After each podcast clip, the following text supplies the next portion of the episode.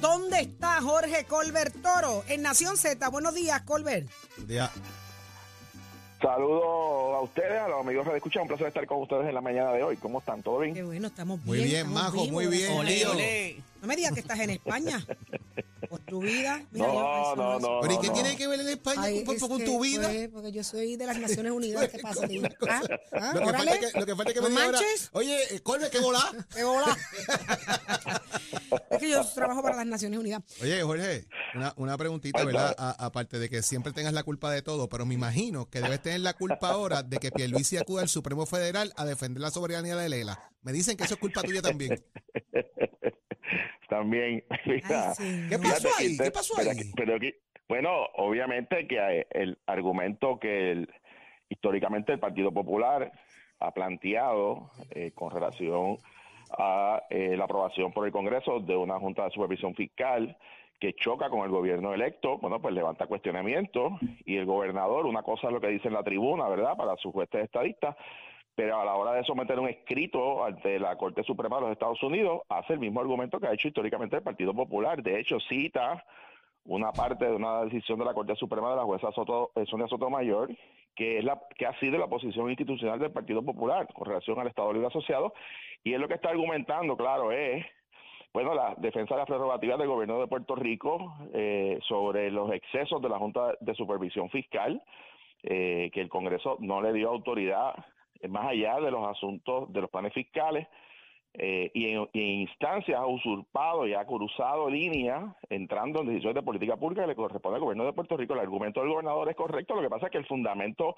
legal que utiliza, que es la verdad, que tiene que utilizar lo que es la defensa de la eh, de la autonomía de- del gobierno propio del gobierno de Puerto Rico, bueno, lo, pos- políticamente lo posiciona ahora dándole la razón al Partido Popular y me imagino que Jennifer González hoy en la mañana y Tomás Rivera Chat deben estar muy contentitos con esta noticia, donde el gobernador ha plasmado a través de sus abogados que la posición del Partido Popular ha sido la correcta en defensa del de la autoridad del gobierno propio eh, electo por los puertorriqueños y eso pues va a llevar, como bien dice el escritor del gobernador, a unos choques prospectivos con la Junta de Control Fiscal si, si continúa esta situación. Así es que, ¿qué va a hacer la Corte Suprema? No sabemos, pero de que eso va a tener un efecto político, eh, sobre todo la argumentación que por tantos años ha hecho el PNP, que resulta ahora que cuando van a la Corte Suprema, bueno, pues eh, Pedro Pierluisi ahora es el gobernador estado librista eh, más famoso que ha tenido el PNP en tiempos recientes.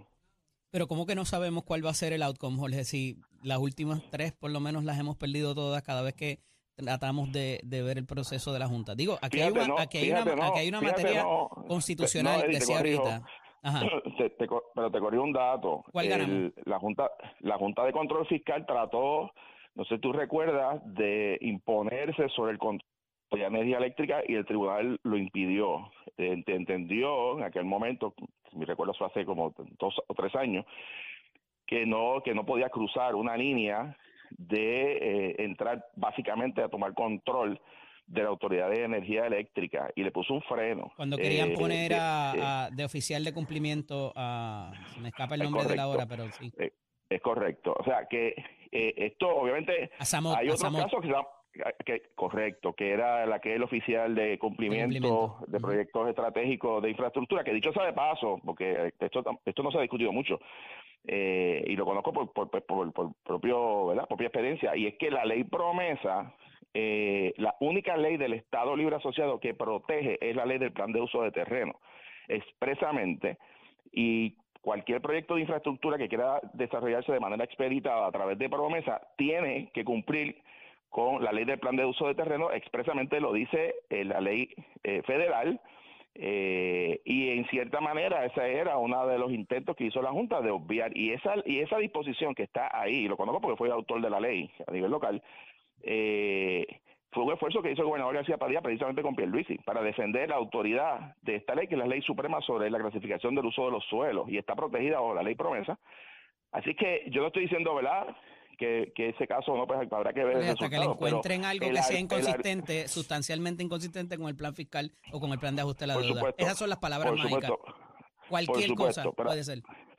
Por supuesto, pero hasta ahora no ha ocurrido. Y, y más aún, me parece a mí que ya el plan de ajuste que sabemos que está aprobado, por lo menos el, el más grande, el más importante de todos, y que ya está encaminado ese proceso, eh, pues me parece que el argumento de esta, de esta estrategia del gobernador va a tener más, eh, me parece a mí, más conflicto, más repercusión política eh, que jurídica en ese sentido y abre un debate interesantísimo en el seno del PNP de ver cómo el dato del PNP ahora ve que los argumentos que dice el gobernador en la grada y en la tribuna y en los mítines, a la hora de ir al Tribunal Supremo a través de sus abogados, escribe otra cosa, que es la, la posición del Partido Popular. Interesante el escenario a partir de hoy. Pero esto es como un rechazo al colonialismo progresivo o esto es un aval a que necesito reivindicar los poderes de Lela para que la Junta no me jorobe.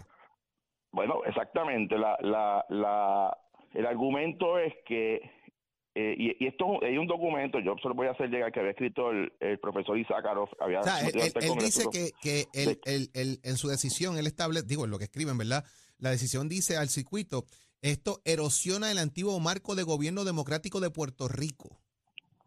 Es que, es que hay que entender que el problema que tiene, ¿verdad? El principio de que se crea un organismo con autoridad sobre el gobierno electo de manera temporera, ¿verdad? Ese es el principio que es un poco se mira la cláusula de supremacía en, en el sentido de que uh -huh. esa junta se supone que se vaya luego que se cumpla con cuatro presupuestos consecutivos y se, regre se regresa a los mercados, el planteamiento que se ha hecho desde el principio era que la imposición de una junta por encima de un gobierno electo despojaba a los ciudadanos de su derecho al voto. Hay un escrito del profesor Samuel Sakharov que nosotros sometimos en el año 2016 cuando se estaba considerando la ley promesa en aquel momento que planteaba que dejar una junta de manera permanente en Puerto Rico era despojar a ciudadanos americanos bajo la jurisdicción de Estados Unidos del derecho al voto. Por eso es que se enmienda en marzo el borrador inicial, yo los tengo, los primeros dos, y se, y se establece el mecanismo de que tiene que haber cuatro presupuestos balanceados para la salida eh, de la Junta, porque no podía ser una Junta permanente, eterna, porque violentaba ese principio básico del derecho al voto en la democracia. Y fue, es una,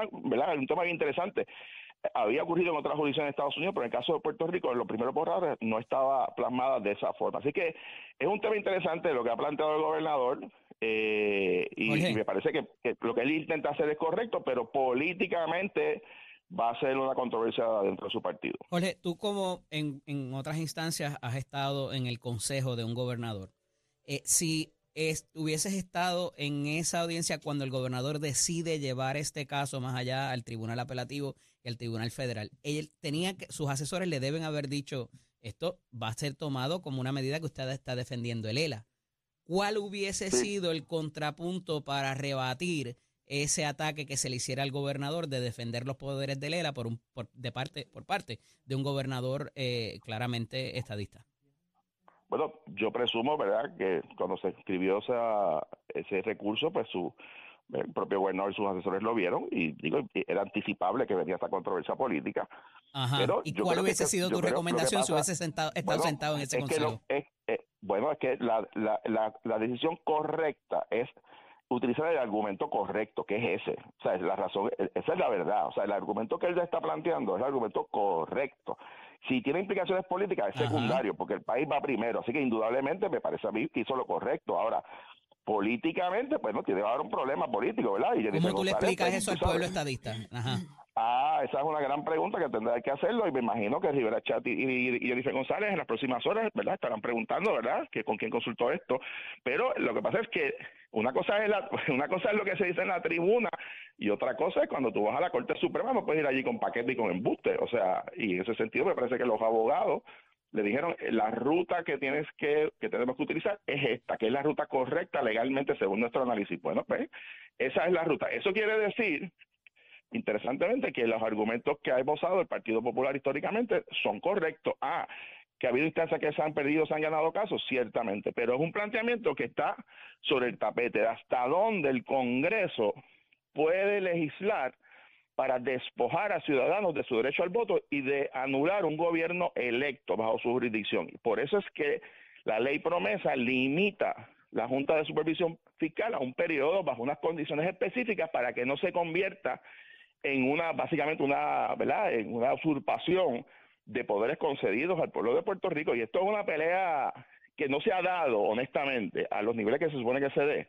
porque todo el mundo sabía que la prioridad, más que el hecho político, era el hecho de resolver la crisis fiscal. Eh, eh, una vez eso se resuelva, próximamente, en los próximos años, el issue político, el issue de la relación política de Estados Unidos va a revivir y quien primero va a traer issue, acuérdate que te lo digo, va a ser el propio Congreso.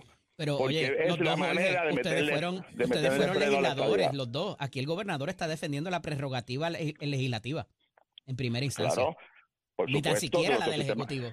Jorge, Es- que, es que de alguna manera, es que de alguna manera se defiende la prerrogativa del legislador porque es el poder más grande que tiene el pueblo de Puerto Rico en gran medida y él necesita defender esa prerrogativa para poder tener la- el brazo operacional de, de- decir, este es mi gobierno y yo necesito que esto pase. Es la única manera. O sea, si no lo hace, yo creo que tiene un Pero, problema ahí el pri- gobernador en ese primero, primero, Pu- Puerto Rico, a diferencia de otras jurisdicciones de Estados Unidos, tiene un sistema constitucional, tiene una constitución, que el pueblo la avaló con el 82%. Bueno, no le puede gustar o no le puede gustar, pero aquí hay una constitución que, re- que rige nuestro país. Segundo, el poder legislativo es la rama constitucional más representativa del pueblo, porque es la única que, que todos sus miembros son electos. Las, las otras dos no lo son. El gobernador es el único miembro electo del Ejecutivo y en la judicatura no se elige a nadie. Por consiguiente, el poder y la representación, el principio básico de la democracia sobre el poder legislativo es amplio. Y lo que está planteando el gobernador, con razón, diciendo, miren, aquí hay una constitución, Congreso, eh, eh, tribunal, aquí hay una constitución que establece una, un orden y establece una autoridad. Y en, ocasiones la Junta de Supervisión Fiscal, interpretando eh, excesivamente la ley promesa, está entrando en áreas de acción de, de autoridad del gobierno electo. Pónganle un freno. Eso es lo que le está diciendo con razón. Y ese es el argumento que el Partido Popular ha planteado desde inicio. Si va a tener éxito o no, yo no sé, ¿verdad? Porque depende también de los abogados que finalmente y los argumentos que presenten, ¿verdad? Pero el principio es correcto. Ahora, políticamente le queda un problema en su partido porque está luchando por las prerrogativas de la rama legislativa, también de la rama ejecutiva, ¿verdad? Porque son sus decisiones también. Pero entra en un campo donde le está validando los argumentos al Partido Popular. Esa es la verdad. Ahí está. No. Bueno, Colbert, el tiempo se nos acaba por culpa tuya. por culpa tuya. Por culpa mía. Sí, yo lo sé. siempre. Mira, Jorge, hay, Una un- caña hay y un- un vinito, majo. hay un movimiento de un hashtag que se llama Por culpa de Colbert. Sí. ya le dije, Está- voy a hacer un aguinaldo. ya está en Twitter. un Se llama Por aguinaldo culpa de navideño. A mí lo que me encanta Ya es que él se lo goza, él se ríe. Ya tengo, ya tengo el cantante de, de la, del aguinaldo navideño, ¿Cómo? Ah, sí. ¿Quién es ese? Luisito Vigoro, lo va a cantar. Y Pero imagínate esto tú. promete. Esto promete, me lo encontré, el domingo me lo encontré en el cada vez se de complica más, ¿oíste? Ay, señor. Ay, Esto cada vez yo se no, complica más. ay, yo no sé, ay, yo no sé. Yo creo que esto se, Mira, esto se fue de control. ¿Con cuántas maletas llegó la señora que manda en tu casa? ¡Qué bella! Quiero ir con ella para España. Cuantas, Con ella y con la tarjeta de Colbert. Gracias. O sea, que sigue siendo culpa de quién? De Colbert, De Colbert. siempre. Colbert, Así es. gracias. Buen fin de semana. Fin de Pásala semana. bonito. Un abrazo, brother. Muchas cosas Igual lindas como siempre. Yo lo escucho aquí Ay, en Nación Z. ¿Y qué está pasando en el tiempo y el tránsito? Lo sabe Pacheco. Adelante, Al Pacheco. renovar tu marbete, escoge ASC, los expertos en seguro compulsorio.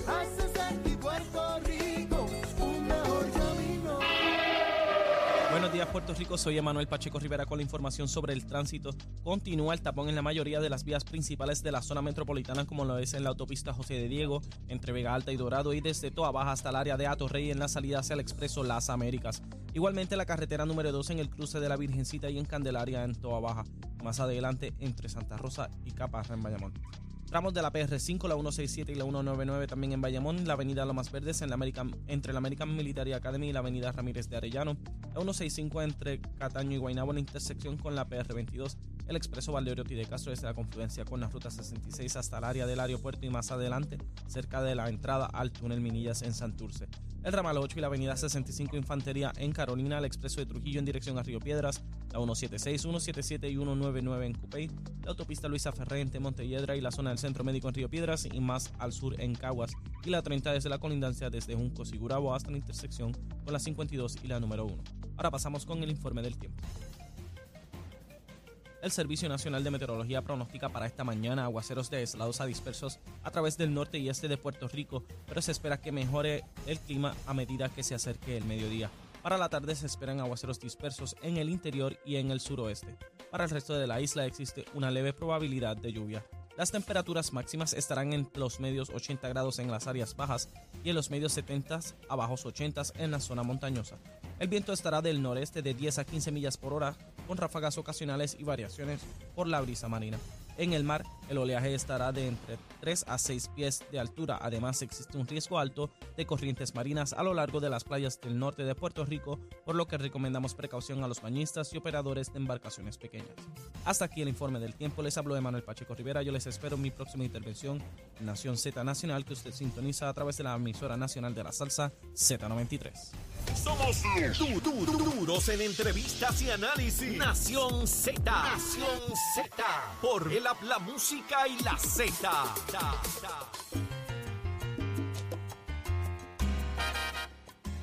Seguimos en Nación Z, Nación Z por Z93. Él llega contento y cuando llega contento esto promete. Entonces se contagia a todo el mundo. Esto es como un jeguero. Ay no, Cristóbal, yo tengo que hablar contigo. Yo tengo que hablar contigo, Cristóbal.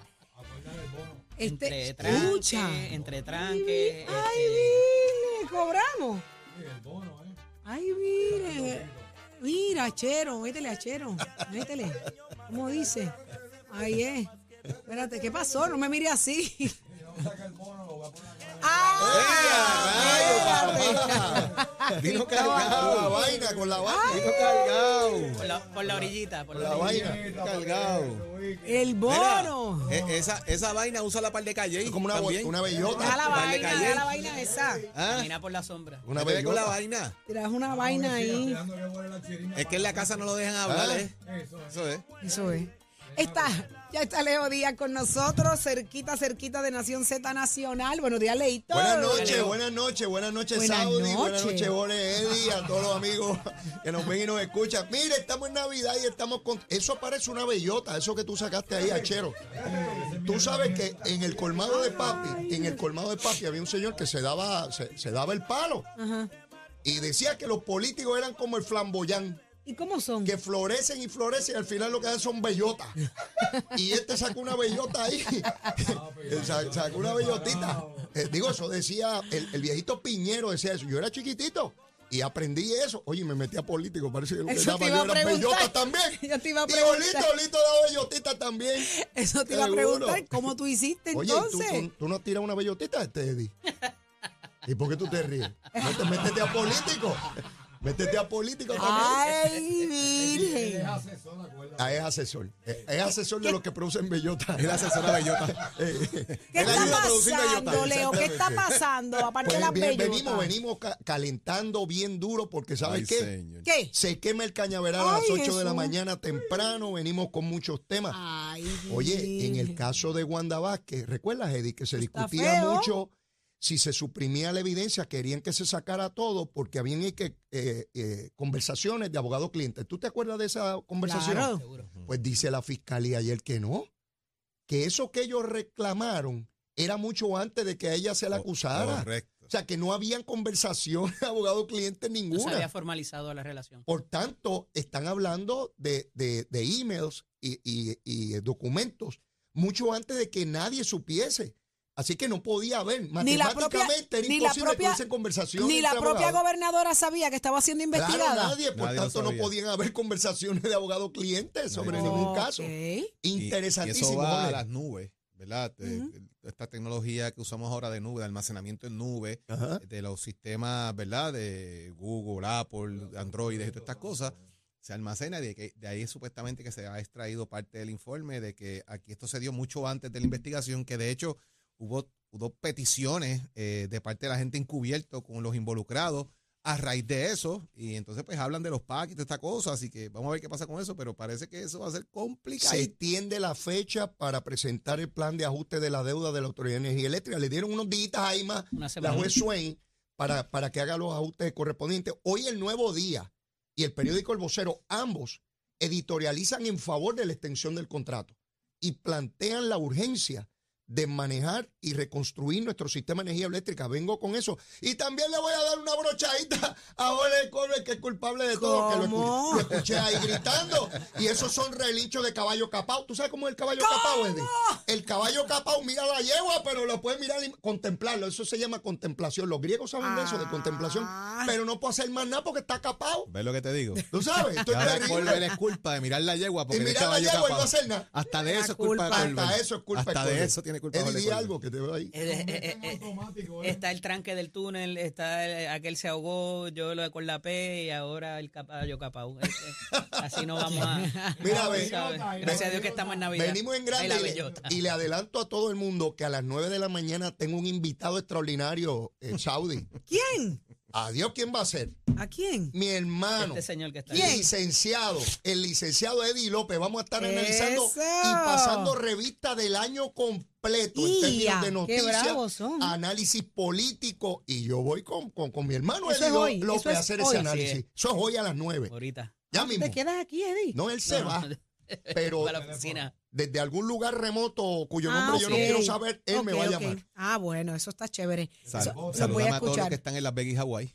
Sí, ¿Quiénes son muchos. Son muchos. Me le da un saludito. Son ¿Quiénes muchos. son los, Muchachos, los el informe de asesores? ¿Quiénes son? copy paste, 40 bendito Ole, la eso, ole. copy paste a los informes, ¿Qué- bendito. qué habla? Vamos a hablar claro. Toda la Asamblea claro. ¿De qué tú Legislativa está en Hawái. ¿Y dónde? Y en, y en Las Y Vegas. en Las Vegas. Pero ellos están de vacaciones. No, No. están trabajando. Lo que pasa es que existe. Ay, la existe- cara. Mira, había, había gente que me decía cuando yo- Nacional de Legisladores. Es el, ellos están Estatal. en Las Vegas trabajando, como bien dice Eddie, con el National Hispanic Caucus of State Legislators, que es el Concilio Estatal de Legisladores Hispanos. Esos, ese viaje específicamente va con lo que se llaman becas. Y es que los que invitan al viaje pagan lo que es la hospedería y pagan el traslado aéreo del legislador. Lo que pasa es que los muchachos creativamente también piden dietas de viaje, ¿ves? Pero ¿cómo es Y ahí es que la cosa se complica. Ole, están pagando ole, está calentando a los muchachos, ole. Entonces pagan el pasaje de la familia y, se, y están los ayudantes. Entonces hay un montón de gente por allá. Y yo no digo que no, yo participé de muchos de esos viajes Ajá. precisamente porque lo auspiciaban ellos y pues, podía formar parte Oye, de déjame decirte algo ahí. Cuando yo era legislador a Saudi, la gente me preguntaba en Navidad, oye, en Navidad ustedes están de vacaciones en la legislatura. Y Yo le No. dije, no, de vacaciones estamos todo el año. En Navidad estamos en receso. De hecho, y un punto que se lo comentaba a Leo. Se lo comentaba a Leo por Eh, el que me, encanta, me que me encanta. generó críticas y críticas duras de los legisladores. Cuando en el 2000, eh, la elección del 2016, que yo no resulté electo, que no resulté la reelección, Ajá. había un viaje a Hawái, precisamente. ¿Y qué usted hizo? Y yo me bajé del viaje. ¿Por qué me bajé? Porque yo había perdido. Muy bien. Yo no iba a generar ningún beneficio al pueblo de Puerto Rico en un viaje donde yo no voy a producir nada para el año entrante. Así que me bajé. Me cayó encima todo el mundo. Ah, ¿Qué? Porque hice eso, que ahora, que, que perdió va, que no va. Pues saben que lo hice y no me pesa. Y estoy tranquilito con mi conciencia y con mi ser enterito aquí, de cuerpo entero. De cuerpo De entero. cuerpo seguro, entero. De cuerpo entero. y en Navidad. Y en Navidad. Que no es lo mismo ni se escribe igual. Bueno, suave. Oye, me fui a muchos de ellos. No, Sí, los auspiciaban, los pagaban. Me hice todo el fellow, hice el fellowship, hice todos los fellowships que habían que hacer. Tengo esas rayitas ahí, pero hice lo que tenía te, que te hacer. fel- te felicito porque cuando uno pertenece a, un- a una entidad colegiada, de ordinario se crea una cultura de que tenemos que protegernos todos. Eso ha llevado incluso a la corrupción en la legislatura por muchos años, de todos los partidos, de todos los partidos. Y ese elemento de que no lo haga porque entonces nos van a criticar a todos. No, no. Y yo me cansé de hacer las cosas como correspondía y tener que pagar por lo que lo hacen mal. Porque entonces son todos los legisladores. Y yo, pero, pero, pero va- bendito, uno se conduce como es y viene este bandido y lo hace mal, entonces yo tengo que pagar por este iguales, pájaro que, que- que- que hace eso. Yo te he dicho es. que eso es como el arca de Noé allí. De cada especie hay dos pájaros para que se reproduzcan. Así es eso. Oye, qué bien se reproducen. Ah, Bueno, eh, se reproducen con cierta facilidad, sí. Sí, con, con cierta facilidad. Mire, métale caña al cañaveral.